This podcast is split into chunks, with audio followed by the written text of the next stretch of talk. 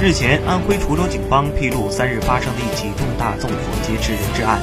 警方快速反应，不备一枪一弹，不损一兵一卒，抓获嫌疑人石某某，安全解救两名被劫持人质。三月六日，滁州公安局指挥中心接到报警，一男子持刀入室纵火劫持人质，指挥中心第一时间启动重大紧急应急响应机制。指令特警、交警、刑警等部门，并会同武警支队、医院、电力、燃气等部门火速增援现场。